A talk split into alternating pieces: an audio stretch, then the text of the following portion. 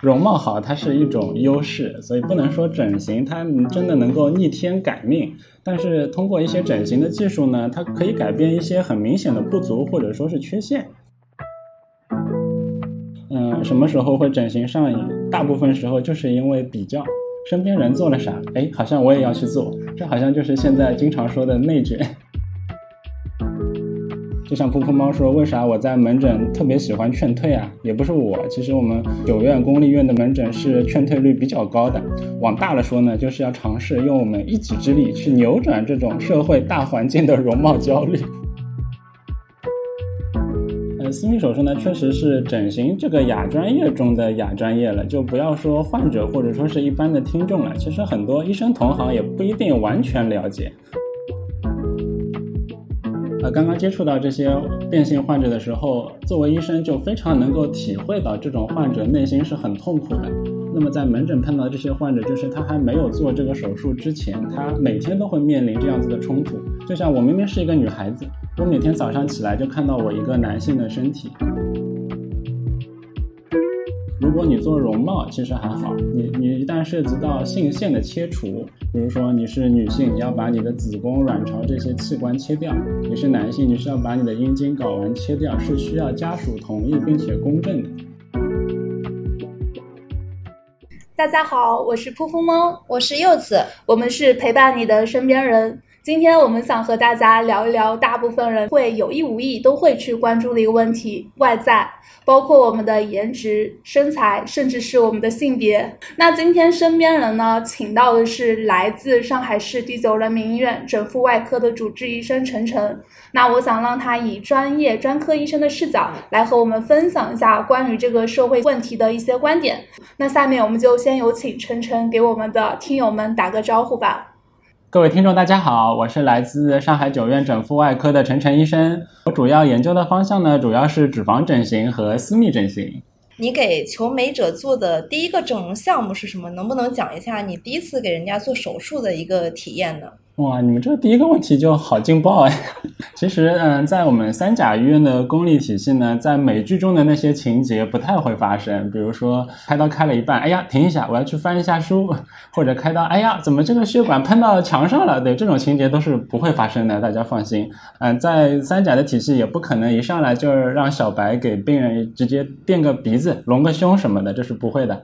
其实，作为医学生来讲，第一次上手术台，大部分都是在医学生的时候，大部分都是在普外科，就是学生的时候做的一件事情呢，就是叫拉钩。啊，那个拉钩呢，不是我们宣誓这个手拉手拉钩，就是其实拉钩指的是在手术台上给主刀医生暴露视野，这个就叫拉钩。就你站着不动，你手里拿一个特殊的器械，把手术视野显露开，你站在那不动，就是做这个事情。这个是可能是大多数医学生在外科接触手术的第一次，大部分都是从这个时候开始的，啊，然后言归正传，然后做整形呢，一一上来是做什么的，对吧？一上来我们就像做游戏打怪一样，是有一个练级套路的。在我们医院一上来，先是从微整这种打针开始，比如说打打瘦脸针啊，打打瘦腿针啊，这些有上级医生旁边看着啊，给你指好点位，你大概照着这个点位去打就行了。再下来嘛，你进阶一下，有可能可以做一些局部的那种体表的小的痣啊、小的肿块啊这种切除，然后做美容缝合。因为相对来说，这个手术需要的外科基础呢还是比较少的，大部分的这个实习生都是可以掌握的。再后面嘛，就是做做这种局麻的双眼皮啊之类的这种小手术。再后来进阶了，就可能上一些全麻的手术，比如说吸脂啊这些。嗯，到最后就可能会做一些真正的就是整复外科做的事情了，比如说是那种修复重建类的，甚至是体表器官再造类的，这个就需要比较高的技术门槛了。大概都是遵循这样子的练级路线，不知道有没有回答柚子的问题？其实，刚刚就是我们在电梯的时候，晨晨就在研究柚子鼻子上这颗痣。刚刚陈诚医生的原话是说，我看了一下，你这个痣是比较难割的。我我讲实话，我是不会去这个痣的，因为我们做玄学的那个五金说，他如果是那种痣比较黑的话，建议不要去掉，能给你带来好运的。对，古代女人她们还会在自己的脸上点痣，这些都是比较好的面相。然后刚刚说回打针啊，其实几年前我也有去偷偷找过晨晨医生去变美一点，但是我打的是瘦肩针，我记得那一次好像是扎了三十多针吗？还是多少针？三十针可能。嗯其实我觉得没没有很疼哎。嗯那你好卷呀！你还是做过美肩这种东西，因为我迄今为止做过一个，就是我的双眼皮。我爸妈还有我弟弟全是外双，我后来我真的是气不过，我就去嗯割了一个外双的双眼皮。我们是要自曝自己整过哪些是吗？那我你是不是逼我要爆料了？我的鼻子还是晨晨医生帮我整的呢？主要是专业的医生在这里藏也藏不住的。对，然后我就说说我自己找晨晨去整形的事情嘛，还是一八年了。那时候我其实人在国外，就是我突然回来了，我就找了晨晨医生，让他给我面诊。他当时就跟我说，他觉得我不需要整，我其实是带有点威胁，就是说你不帮我整，我也会去找别的医生帮我整的。后来就约了他，嗯，然后他就帮我，整。嗯，与其让别人整，还不如我来整。然后我们的革命友谊也延续到了现在，嗯直到现在，我发现他可能做的更多的是抽脂。对，其实我第一次就是自己真正的做指导，其实也是从抽脂开始的。嗯，那个时候呢，就是因为是一个全麻的手术，上级医生基本上跟病人沟通好了的，准备这个一个比较肥胖的一个患者用来做抽脂。然后第一次做抽脂的时候呢，给我的感觉就是确实蛮累的，而且都有点抽不大动，可能抽了半个多小时才完成了预定手术的大概四分之一左右。然后后来嘛，上级医生就跟我一起才把这台手术做下来了。这可能是第一次主刀做手术的一个比较狼狈的情况，但是在在三甲的体系里，这这些事情都是比较正规的，因为一定会有上级医生在边上协助你，让这个手术可以圆满的完成下来。嗯，那晨晨能不能跟我们说一说，就是你从业以来给求美者做过最多的是什么手术啊？啊，这个好像是行业机密，那能说吗可以，嗯，我个人其实做的最多的是双眼皮手术，就是整个行业来看的话，应该也是这个手术的量是最大的。对我其实之前有关注过一个微博，好像叫做粉熊的微博吧，我还去搜过你名字，我发现有很多你的案例。那那为什么这个项目它的需求量会比较大呀？嗯，双双眼皮手术对，确实需求量是最大的。它的原因可能是第一呢，大多数人觉得这不像个手术，就像柚子说的，我我整过好像也没觉得是啥，因为我就割了个双眼皮，对吧？大多数人也是这么觉得的。我割个双眼皮好像也不算是整容，这是一个很小的操作或者是什么，反正大众是这么认为的。从遗传学角度来讲，确实我们东亚人种很多是双眼皮的这个杂合子。就双眼皮它虽然是一个显性基因，但是我们大多数的人他它不是纯的纯的这个双眼皮的基因，大 A 小 A，所以对对大 A 小 A，所以在我们人群中有很多这种，嗯，因为遗传造成小 A 小 A，因为我们人口的基数大嘛，所以单眼皮的人就会很多很多。那么为什么单眼皮多都想着去开双眼皮呢？这其实是因为审美会受到一些西化的影响。因为所有的，也不是说所有的，大部分的高加索的人种，它就是一个双眼皮的外观，然后大家就会觉得，哎，这样子好像眼睛显得更大、更深邃，就会去追求这样子的审美。虽然我的我前面介绍了，我主要研究方向是脂肪和私密，那为什么做双眼皮最多呢？那是跟时间安排有关系，因为你做一台脂肪手术的时间，双眼皮手术大概能够完成三到四台左右。呃，我一周安排两个手术台去做脂肪，我一我一周只安排一个手术台做双眼皮，那也有可能每周也是做双眼皮的手术的数量会更多一点。我记得印象特别深刻，我嗯是二零一九年三月七号晚上十一点钟在九院做的鼻子手术。我当时跟晨晨在聊天，嗯啊，然后我就问他，我是最后一个吧？他说没有，做完你这个还要去做一个双眼皮。你还记得吗？啊，对，你我还记得，因为真的记因为那？天正好是有一台大手术，也只也只是当天安排的第二台手术而已。但因为第一台就是我前面说的是一台修复重建的手术，在显微镜下需要把两根血管吻合起来，就需要做这样这样子的一个手术，所以它耗费的时间会很长。嗯，怪不得啊，嗯因为我记得那天我从早上九点钟就开始等到晚上，其实心里头默默在骂你呢。没在手术台上嘛。不敢啊，我的鼻子就在你的刀下。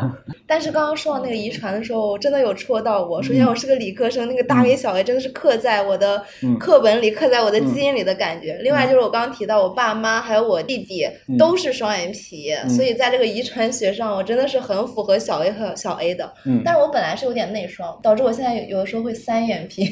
对你可能晚个几年，到三十岁左右就自然变成双眼皮了。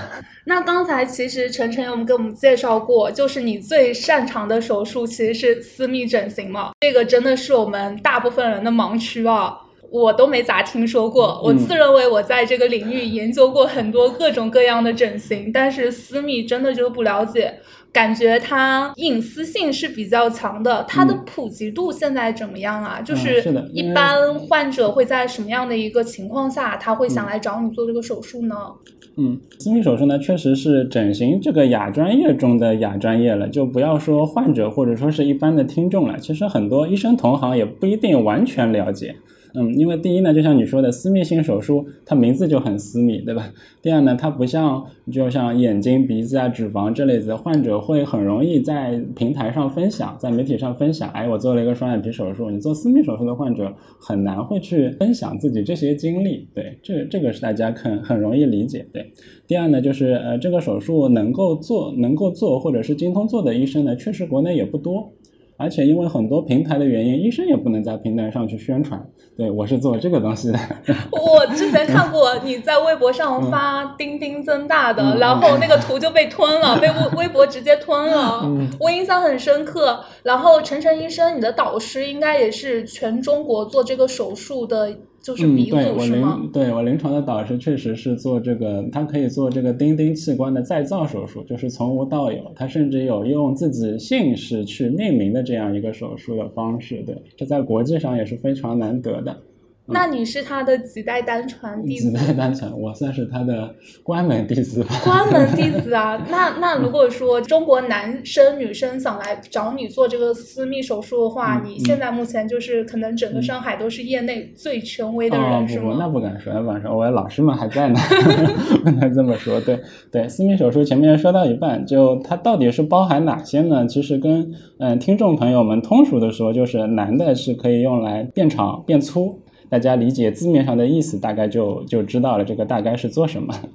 你是不是因为之前在发特别多的科普，现在就是不敢很直白的跟我们说？我告诉你啊，就是我们播客节目，其实它的尺度可以聊得很大的，而且这些问题也是我们的听友我们在征集问题的时候他们想来问的啊。而且我们应该是第一个在播客去聊私密整形的节目吧？因为噗噗猫一开始问我的时候，他说你呢呃介不介意聊一下私密整形？我说我是不介意啊，但有可能平台会封杀我啊，对不对？那就是你觉得他们会来做私密手术的这些，不管说是求美者或者是患者，你觉得他们的一些特点和需求是什么呀？他们一般都是怎样来找到你做这个手术的？因为这个真的就是会有一个心路历程。嗯，是的，是的。嗯，这个因为能够找过来的大部分也是通过呃网上一些患有分享的信息，然后这些信息很少。他们通过这些信息来来找到我们做这个手术，嗯，有两部分的患者，有一部分呢确实是因为生理上的原因，先天性发育的这些原因，他男性男生来讲，他的尺寸比正常人偏小一点点，这个其实也没有什么，这在这就是一种发育不良嘛，是可以通过外科手术去矫正的。嗯，女生们也也是有一些发育的不是不是很好的，或者是有一些地方特别肥大的，摩擦的很厉害，影响生活的，就是这些都是有的。但是很多女生其实都不知道这个东西是可以整形的。但他们也不知道去网上搜，可能也搜不到。我觉得这种应该是很多那种私立的医美机构，他会经常发一些小广告吧，比方说什么车站啊，或者是那种杂志，就是后页它就会有很多这种广告。因为正规的媒体反而不能说这些敏感词，或者说是这些私密类的手术，那么你其他的一些不正规的渠道反而会去会去铺这一方面的宣传，对。哎，你说到这个，我就突然想起，就是上海长宁区有一个医院叫。上海九龙男子医院，你知道那个吗？我 感觉那个医院可能就会做类似的手术吧，还是说他们做割包皮比较多？对，割包皮比较多，对，这个我们业内也都知道。然后治疗一些前列腺炎啊之类的之类的问题会比较多，对。嗯，除了生理上以外呢，还有一部分患者完全就是因为嗯心理上的一些原因。嗯，我碰到过几个真实的案例啊，就是说女女生来做过手术，是因为之前前一任的男朋友是外国人。现在又换了一个中国人，他就觉得这方面就不太满意，要不要做一些手术来提高一下敏感度？对，男的也是类似的情况，就是找了一个外国的女友，他觉得怎样也不能让对方满意，能不能通过手术或者是通过其他什么项目增加一下自己的功能？对，这个是在两性心理的层面有一部分这类的患者，对。讲的还是挺委婉的，还是怕平台不过审是吧？就是为了让性生活更和谐一点啊。对，是的啊，还是柚子比较勇。放心，我们这个节目不会被平台给吞掉的，它会存活很久，而且是首个讲私密整形的播客节目。不过我自己的话，如果是整形，或者说想去改变一些东西，比如说我鼻子上这个痣，我是因为相信玄学而不去动它。那我想问一下晨晨医生，你觉得？整容会改变面相吗？你信玄学相应的东西吗？嗯，挺好。我们一下从私密整形上升到哲学和玄学。对，玄学相不相信？我当然是相信的啦，因为科学的尽头就是玄学嘛。嗯，医学它作为一个科学本身呢，唯一能确定的就是就是它有太多的不确定性了。在医学上，其实讲来也也挺心酸的。他医生能治疗的疾病实在是太有限了。目前来说，医生连基本的一个普通的感冒都看不好。因为感冒是是你自己的抵抗力上去了，自己好的，不是医生把你 治好的。所以感冒自己好了，肯定不是因为医学，只能是因为玄学了。整容能不能改变面相，对吧？第二个问题是，我觉得整容肯定改变了面相，不然就是白整了。对，我觉得整了真的还是得让人家看看出来呀，感觉对吧？不然就白整了。感觉最好是哎，看上去噗噗猫变好看了，但又不知道它动了哪里，这个就是 整容的比较好的境界了。就是整容比较直的境界。嗯，对。对，说到柚子这个玄学的问题，就是我门诊碰到的最多也是这种情况。我看到他脸上，比如说身上有一个显露部位有一个痣，这个痣呢颜色很深，边界呢不是很规则。那么在医学上，作为科学，我肯定是建议他把这个痣给去掉的，因为这个痣有可能，第一呢，这个痣它不会自己好的，对吧？医学不确定的东西很多，但这一点是基本上确定的，一个一个黑痣不会自己好，那么它不会自己好，随着时间的推移，它要么就变大，要么就变深。这个对我们人体都不是很好，所以一旦肉眼能够看到一些比较深、边界又不规则的痣呢，你你其实可以尽早的把它切除掉，这样在它变大和变深之前，你付出的代价其实是最小的。嗯，但是很多的时候患者会拒绝，就像你说的，哎，我玄学上说我这个痣是好的呀，对吧？我切掉之后，运势有可能就不好了呀啊！这样这这种情况呢，我也会就是衷心的建议一下他们，就是密切的观察一下这个痣的变化。如果你一旦发现它变大或者变深了，你就不要管玄学了，还是管科学吧。哦，对，好像那种很大的那种黑痣上面还会有一根毛，是吧？他们说有毛的那种痣是好痣。有毛的痣就说明它，科学上来讲，它的分化性比较高，它还不是那种分化程度低的近似于恶性的一些东西。所以有这个说法，说长毛的反而是好的。当然，玄学方面也有好的，就比如说我有好多的患者也好，求美者也好，本来是单身的，割了双眼皮之后，哎呀，桃花就不断。对，这是不是也是一种玄学？我现在还没有研究出来。嗯，但是很多人确实，我觉得东亚的女孩子还真的就是双眼皮大概率会比单眼皮更好看一点，但是单眼皮的会更加有辨识度吧。我现在反而会比较喜欢单眼皮的女生，我觉得她们真的很 special 耶。嗯，对的，就门诊我会看到一些一眼看上去就是有那种传统的古典的东方美的那种眼睛，它有可能是眼尾比眼头稍微高一点点。然后呢，就是那种浅浅的单眼皮，他们跑过来做双眼皮的时候，对我首先会问一下他们，对你是不是实在是欣赏不来你这个传统的东方美的双眼皮了啊？如果你实在欣赏不来，那你就只能做一个这种大众的双眼皮的这个样子。如果你欣赏得来，其实还是保留这个原来的特色会更好一点。哦，我记得你好像经常在你的粉丝群还有你的微博上劝大家不要整容。那倒不是，只是大家适度的按照需求去做一些变美的治疗是可以的，对。但也不要人云亦云的跟风去整容，对。但你以前也劝我不要整容啊，你忘了是吗？说的很好，因为我当时去割双眼皮也是跟风去的。嗯，然后我当时面诊的医生也这么跟我说，他说你确定要整吗？你的基础条件还不错，又不是那种眼睛特别小。另外你是内双，可能就像医生说的，过几年就变外双了。嗯，但是当时因为我旁边的朋友以及我还有另外一个朋友陪我一起去做，所以我们就一起去做了这个双眼皮，并且我也觉得当下社会里面。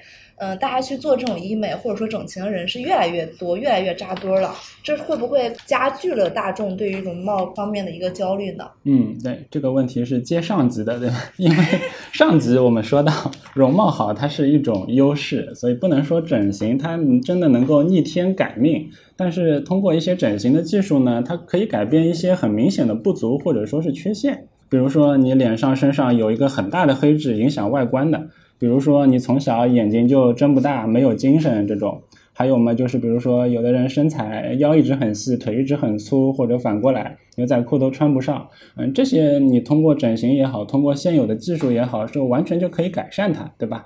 但是如果你上升到容貌焦虑了，其实就是一个度的问题了。就像噗噗猫说，为啥我在门诊特别喜欢劝退啊？也不是我，其实我们九院公立医院的门诊是劝退率比较高的。往大了说呢，就是要尝试用我们一己之力去扭转这种社会大环境的容貌焦虑，其实也很难去扭转。但医学上确实来说呢，它的改善和实际的需要之间是有一个度的。很多情况下呢，就是求美者陷入了这种容貌的焦虑，自己还不知道。那么在媒体的这种推波助澜的情况下，他就容貌焦虑会变得越来越严重。那么跑到我们门诊来也会好一点，因为我们作为一个正经的医生，这种时候就应该去劝阻他，去点醒他，而不是像一些机构的医生说啊，没问题，过来，我来给你做了就是了，对吧？这个就反而会加重这种社会的现象和加重这种嗯完全没有必要的容貌焦虑。对我是一个有容貌焦虑的人。一二年、一三年我就去打过瘦脸针，那时候在国内其实打瘦脸针的也很少很少，那时候很早很早了。其实甚至我都没有跟我周围的人讲过这件事情，因为总觉得就是跟别人讲自己的整容啊什么的，有点像黑历史嘛。虽然我不是很介意告诉人家我整过鼻子啊，包括之前我还有主动跟我现在公司的同事，还有我的男朋友，刚认识他的时候我就跟他说我鼻子整的，千万不要碰我的鼻子，我的鼻子很贵啊什么什么的，就会跟。跟他们聊这些东西，但是这几年的话，我可能除了就是会去做一些光子嫩肤之后，我我可能就不会那么更在意容貌了嘛。可能第一就是我现在确实比以前好看了很多。可能我的关注更多的不是在外貌上了，可能更多的是会在一些我的兴趣爱好，还有做播客事情上。但是我觉得我周围还是会有很多女生会很在意自己的容貌，特别是我打开小红书，大家都会在里面提到减肥，然后还有就是自己的长相、化妆等等。甚至在录这期节目之前，其实我会感觉我们的节目会被人骂的。因为我邀请了一位整形医生上来，很多人的刻板印象会觉得你一个节目你要来讲整形的科普，是否是要我们中国的女生去服美役？相反，不是的，我们只是想跟大家去讨论一下容貌的焦虑，还有身材焦虑，甚至是接下来我们可能在其他平台上都没有聊到过的一个性别焦虑嘛。越是好看的女生，她越是注重自己的外在。整形上瘾的这种心态，你有怎样的一种看法？或者是你觉得，你作为一个医生，你有时候你会劝自己的求美者从哪些方面去调整他的一个心态呢？呃，那噗噗猫，你最早接触整形是怎么去接触到的呢？是媒体吗？还是身边人呢？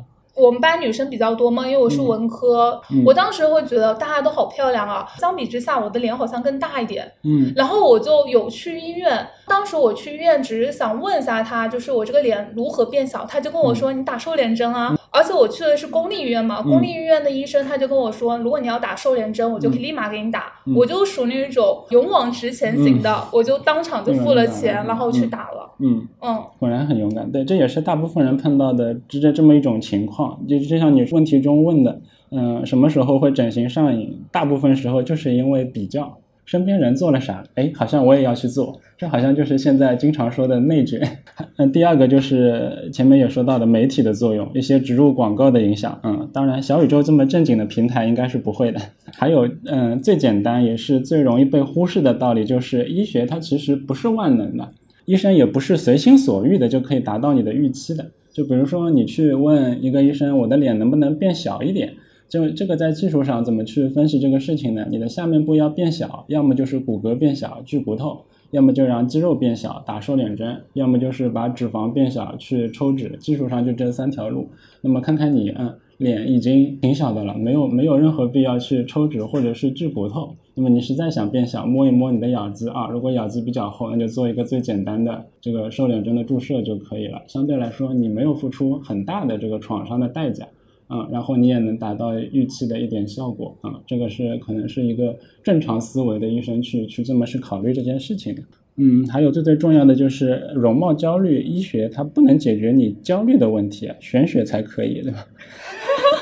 那这又 call back 回上一期节目，嗯因为在采访你之前，我们做的节目就是改善面相，然后结交好运，提升能量啊。嗯，这期节目。么玄学的节目，对呀、而且我们这个节目好多好多人听哦，嗯。很多听友给我们留言说、这些小 tips 很有用，嗯呃甚至还有人就问我们这些改变面相跟整容有什么关系，嗯然后我就评论说问到点了，我们今天晚上就要采访整形医生，我们就要聊聊这个东西。啊所以刚刚柚子有问你，你嗯相不相信玄学？嗯，对的，其实，嗯、就我看来，你问的这个问题呢，其实大部分都是跟心态有很大的关系。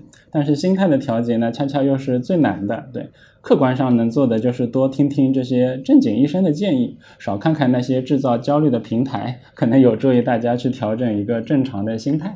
像噗噗猫说，现在很追求去做这些嗯自媒体啊，或者是投投身在工作中的这种感觉，对，自然就不会花太多的时间去去卷容貌、卷身材了，对不对？主要是也卷不过别人，小红书上的美女真的太多了。呃，我还是会打开了，因为我在上面去安利别人听我们的播客。嗯但是那些美女，她们也常常会教大家不要太焦虑了，因嗯为美女她们很多也是化妆化出来的嘛。你不一定要去整形，你也可以嗯通过化妆这样的一些方式，让自己变得更好、更漂亮。嗯没错，没错，就是网上有一个很火的话题，叫什么与素颜和解啊什么的，我都觉得嗯还是挺好的，能给很多女孩子信心，并不是每个人都是光鲜亮丽、天天全妆、天天那个样子的。不过刚刚提到容貌焦虑这个问题，我觉得自己是不太严重的，因为我之前拉双眼皮也是因为别人去拉了双眼皮，我就跟风去拉了，然后后面也没有做其他的一些项目。然后说到这个焦虑方面，我看到网上也有一些人给建议，比如说你可以多读书啊，像陈陈医生刚刚说的，你去充实一些生活呀。那还可以通过我们上面讲的适度的去化化妆、装扮一下，然后重构心态来解决。那陈晨医生，你怎么去看待这些方案和细节？嗯，这些我非常的认同，因为你心态内在的问题，就需要通过提升内在来解决。提升内在最简单的方法就是读书，也可以通过一些简单化的方式去解决。最简单化的方式就是化妆。嗯，我记得有一次我在科里也是做做那个学术报告的演讲，讲的讲的一个话题呢，就是变性手术它容貌方面，就是一个男生怎样看上去更像一个女生，或者是女生轮廓怎么看上去一个男生，大概就是做这样子一个专业的学术方面的报告。我检索了好多好多好多文献。前面柚子问我的，对吧？我反问柚子一个问题，就是比如说我看噗噗猫一一眼看上去它就是一个女生。嗯，然后你看我，你看我一眼就是一个男生，嗯，或者说男男女之间啊，他第一眼看上去最大的区别是哪里？可以让人分辨出他是一个男生，或者说他是一个女生呢？我觉得更多的不是你的面部的容貌之类的，更多是你外在，比如说你的打扮上。嗯男孩子很少穿裙子，如果对方穿了个裙子，我会嗯下意识的认为她是一个女孩子。另外就是嗯头发的长短扮，和嗯发型，对吧？对对嗯对，嗯这种会比较嗯明显嗯的去下定义。嗯然后说到这个怎么第一下去判断对方是男男生还是女生这个事情，我突然嗯想到一个事情，嗯就是我们那次线下活动完了之后，我们晚上不是几个人去了幺五八那里玩嘛？迎面走过来一个人，我现在只能说走过来一个人，他是穿着裙子、长发打扮，然后他的身姿也比较优美吧，嗯走路也比较优雅。我嗯真的很喜欢看美女，所以他走过来，我目送他过去的，讲实话。然后旁边就有那个我们一个听友，他提醒我那是个男生，怎么看那么久？嗯嗯，就是科学文献当中是有这么说的：男女之间这个骨骼上最大的区别是在呃你的鼻梁骨上方这个额骨的凸度上面突出度上。男性的突出度就是在两眉之间的这一块骨质的突出度要明显比女性要高。然后仔细看一下周围人，好像是这是这样子的。他为什么是男的？好像这块骨头更突出一点。你第一眼看上去，他就会像是一个男孩子，只是只是看脸，不看那个服饰或者是化妆。对，当然还有很多了，就是做这个报告的时候梳理了男女之间眼睛的区别、鼻子的区别、嘴唇的区别、下轮廓的区别，巴拉巴拉汇报了一大堆。然后最后呢，就是我们 我们有一个科主任最后做了一个点评，就是跟柚子姐姐讲的很类似，他就说，哎，其实做那么些手术，它固然是有用的，但其实最简单的就是通过发型、通过服饰，也可以给人一种这种第二性征的这种感觉。所以回到我们的问题，整容也是的，整容固然可以，但其实你为了好看一点，其实通过化妆啊、改变发型啊，这些也是一个很简单的提升容貌的一个方式。我突然想到了我们的一个东亚的一个很强的一门技术，叫做 PS。嗯，对。我记得你好像也有在你的粉丝群里头有让大家就是不要来整容，让大家去 P 图，P 图你也会心情变得好一些。门诊也有也有患者就会拿着一个明显是网上 P 图过的案例说，嗯，我要这样做成这样子的眼睛，这样子的鼻子。我说你现在不用做，你拍个照 P 一下就是这样子的，没有任何意义，对不对？很多女生会说嘛，图片不 P 不发的，你 P 图吗，柚子？我好像少一点，讲实话，因为你会发现我平常化妆也很少，除非像你说今天是重要的场合，你会觉得我变化比较大，所以我今天化了妆，穿的比较偏职业一点。哦，但是我其实还好。我今天也化了妆，因为我想我很久没有见晨晨了，虽然我不化妆应该也挺美的。确实确实。哎，你没有发现柚子长得特别像一个女明星吗？啊，不过你也不看电视剧了。长长得特别像江疏影，是吗？这话都让人没办法接了。主要是陈晨医生常年都在病房和手术台，他都不太了解。长什么样，我大概还是知道的。对，就是长柚子这样。好会夸人啊！那你看看我长得像哪个明星？长得像所有明星的综合体。活该你会赚钱呀！那我们刚刚其实聊了很多，就是容貌焦虑。可能下一个问题的话，就是会涉及到。我们刚刚短暂的提到过，大家可能也不是很了解的，就是变性。因为我们现在的一个社会接受和包容度也越来越高了嘛，其实变性的这个需求它也相对的提高了。就有很多我看是刚刚成年的一些年轻人，他们可能就会因为一些性别认知啊，或者是环境的一些影响，他可能就会想要去做变性嘛。甚至是我之前也在知乎上有刷到过类似的一些经验分享。这一块真的就是也算是我们的盲区，能不能就是跟我们讲讲，就是你从业之后看到过的一些故事，还有一些情况啊？对，就是嗯，噗噗猫前面的一一长串的提问当中，就混杂了很多性别的概念。在正式讲这个这个这个话题之前，我先要给大家简单的科普一下性别是什么。大家可能都没有想过性别是什么，哎，这今天请来的医生在搞笑吗？性别不就是男和女吗？呃，其实不是的，性别它其实你从医疗上去衡量性别有四个维度。第一个维度是我们的染色体，对，学过高中生物的都知道，呃，四十六 XX 是女性，四十六 XY 是男性。那么高中生物到这里基本上也就结束了。那么在医学上从医过程中就会发现，染色体性别这个维度跟你的外生殖器性别这个维度不一定是统一的。有些是染色体性别是女性的，它的外生殖器表现出来是男性的；有些是反过来的。这两个维度的性别的不一致，嗯，旧称书本上是叫两性畸形，它是一种发育性的疾病。嗯，这类患者就有很多。那么在生理上大概是这两个维度。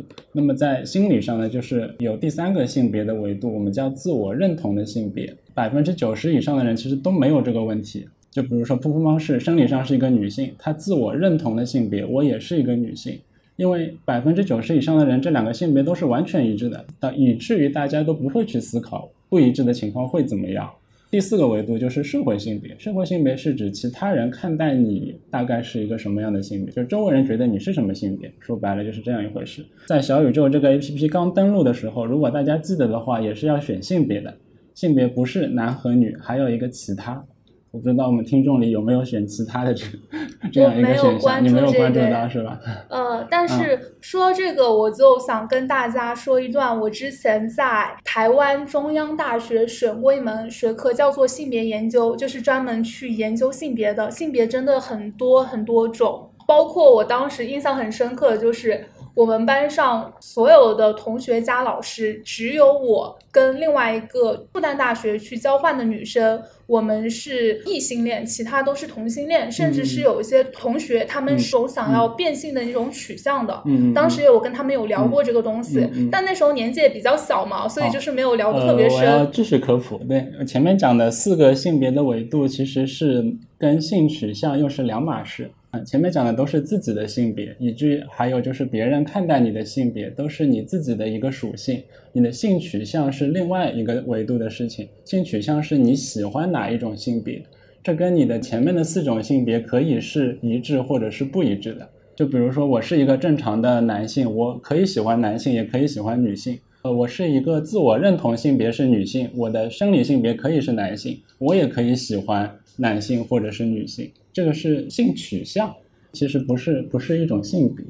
啊，那你真的很适合去高校去讲授这门课耶！我觉得这个很有必要，也很有必要去跟一些成年或者是马上要去读大学的一些年轻人去科普一下。嗯，我觉得这个未来可能是在中国还是会引起很多大众去讨论的一个有热度的话题。对对对，其实说到这个变性，嗯，不要说这个听众不大懂，其实很多的外科医生都不是很懂。包括医院的很多行政都不是很懂啊。刚刚接触到这些变性患者的时候，作为医生就非常能够体会到这种患者内心是很痛苦的。就比如说，他的身体是一个完全正常的男性的身体，他的染色体是 XY，他的外生殖器也是有阴茎、有睾丸、有阴囊。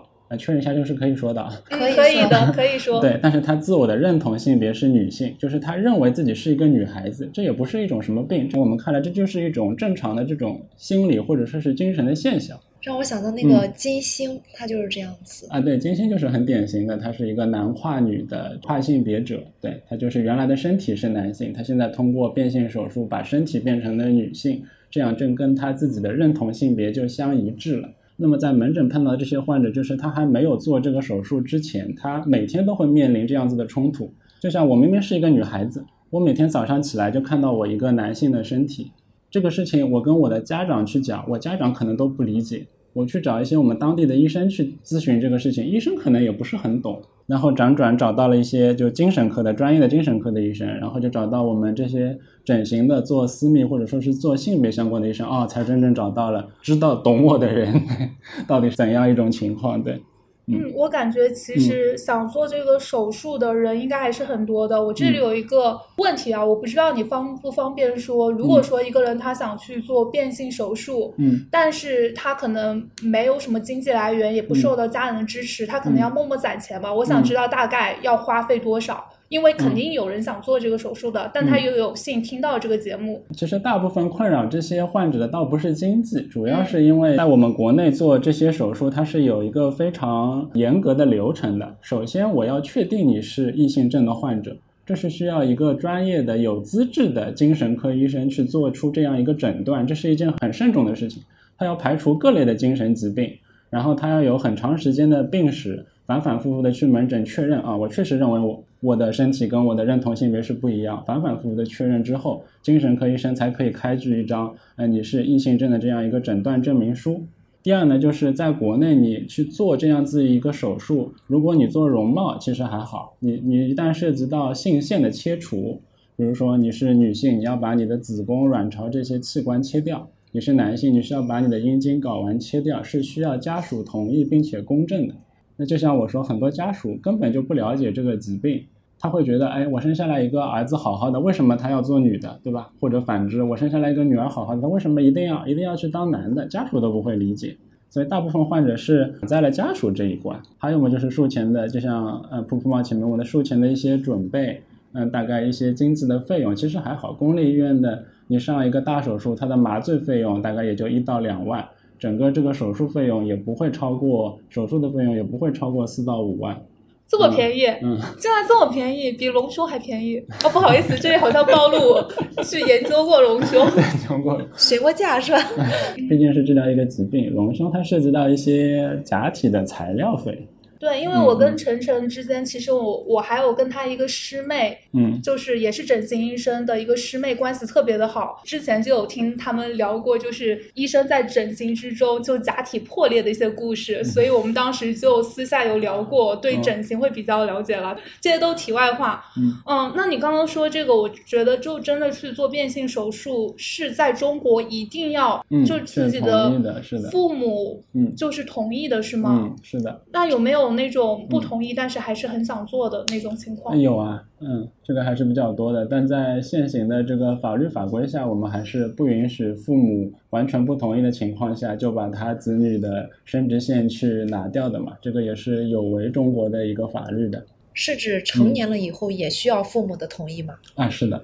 那我想问一下，在中国就是有哪些医院是可以做这个手术的？我觉得这个还是比较重要的，因为很多人他们可能真的想做，但他们不知道去哪里做。呃，在上海我们医院是有资质做的，嗯，然后在北京的话是有北医三院是有资质做的，就它大部分医院都在申请资质的这个阶段中。嗯，那这个需求真的还挺大的。嗯。我们应该也是第一个节目揭秘变性的一些具体的手术流程吧？非常感谢陈晨医生。确实，但我还有一个问题，可能有点蠢，但我就是想问，这个手术结果是可逆的吗？就说你给他做完了之后，你想再给他变回来，有这个可能性吗？嗯嗯，这个男转女也好，女转男也好，它的转变是一个系统化的改造，从脸到胸到生殖器，还有喉结、脂肪的分布等等。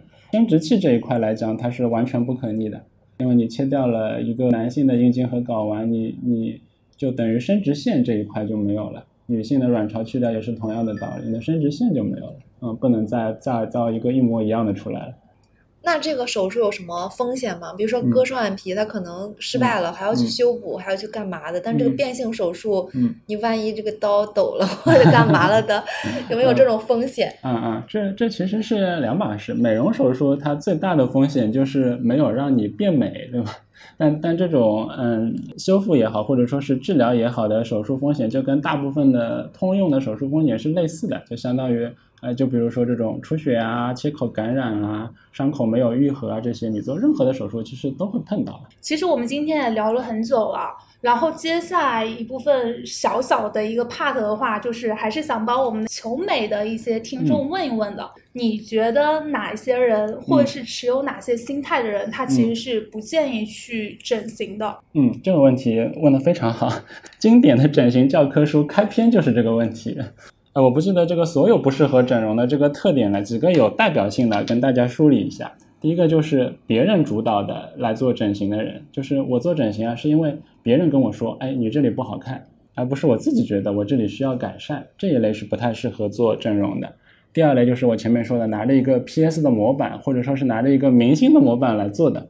这个有可能呢，在我们医生判断下来是属于那种预期过高，跟现有的医疗技术并不完全匹配的这一类人。那第三种呢，就是有一种生活情景为主导的，比如说我是家里不顺利，或者说是我我男朋友出轨了，我老公要出轨了，是不是我不够美？怀着这种心态来做整容也不是很建议。最后一种呢，就是有一种精神相关的疾病叫躯体变形障碍。就是无论他怎么做，都是对自己的容貌或者是身材是不满意的，有这么一个专业性的疾病啊。如果是这类疾病的人，也是不适合做整形的。我觉得刚刚陈晨医生讲的第一个，我还是挺有感触的。因为早于我去拉双眼皮的那个同学，他就是这种比较严重的别人主导，觉得你那个眼不好看，他的眼睛当时是比较小才去做的。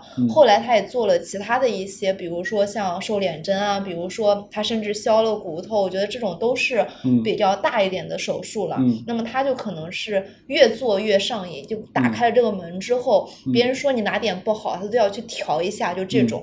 嗯，那这样看来他还是不太。太去适合持续去整容的，嗯，那这里遇到一个具体的问题，我们这里正好有一个专业的医生，我想问一下，如何高效的和医生进行面诊、制定方案以及后面去约手术的档期啊？嗯，这个其实很简单，第一呢，就是像前面总结的一样，你做整形也好，做改变的这个初衷是介于自己有一个清楚的审美的认识，有这个清楚的需要。那么你在跟医生面诊的时候，清楚的表达出你的整容的预期，其实就可以了。医生基本上就能听懂啊，你大概是需要做哪些东西，你大概的要求是什么。那么医生，嗯，介于此呢，医生会告诉你现有的医学技术能够做到哪些，不能够做到哪些，嗯，然后告诉你之后，你就可以去权衡一下判断啊，你的预期跟现有的医疗技术之间是差不多可以了，那你基本上就可以约手术了。如果跟你想象的大概百分之五十以上是不一致的啊，那你或许需要回去再重新思考一下，嗯，是自己的预期太高了，还是等过几年这个医医学技术有什么新的进展了再去做？嗯，这里我想补充一下，就是其实，在一些大的三甲公立医院，它的一个手术档期其实还是要停排挺久的吧？嗯嗯嗯，对的。就像在今天录节目之前，我看了一个门诊，挂号量大概就是三位数，对我计实际接诊的量也是有两位数的人。那么如果这些人他的预期跟现有的手术技术都能 match 上，那么一下午就要安排。那么多的患者，这个就是就正常会有一个排期嘛。那你的患者是不是排到二零二五年了？嗯，那倒也没有，因为 因为我会劝退一些人。哦，原来如此啊！因为其实我也有在网上看，就是有些专家说他已经排到二零二五年了。我当时想啊，晨晨不会也排到二零二五年了吧？嗯，这倒也没有，因为在公立医院呢，你不单单是要去做一些呃美容性的。的为求美者服务的这样一些手术，更多的还是要做一些修复重建类的治疗，一些先天性的畸形也好，外伤也好，或者后天性的疤痕也好，以至于这些嗯性别焦虑的各类生殖器异常的患者也好，这些也是需要耗费很大的医疗资源的。但话说回来，九院的需求确实非常大。因为我当时割双眼皮的时候是九院要排三年，所以我就没有去。然后也比较随便，跟医生说你随便拉吧，反正都无所谓，只要是双眼皮就行。那柚子的心态不错，对，柚子心态不错。借用陈晨医生的话，就是这种就是比较适合来整形的患者。嗯，那今天也非常感谢晨晨用专业的视角给我们带来那么多关于呃容貌焦虑啊，还有性别焦虑的一些见解以及建议。那关于整形知识，其实还是有很多可以深入给大家分享的。但我看今天也聊了快五十多分钟了，就是没有个两三个小时，其实是聊不完的。所以大家如果有相关的一个需求，或者是有更深入的想要去了解整形方面的知识，那大家也可以去关注一下陈晨医生的微博，输入“走院整形陈晨医生”这几个字就可以检索。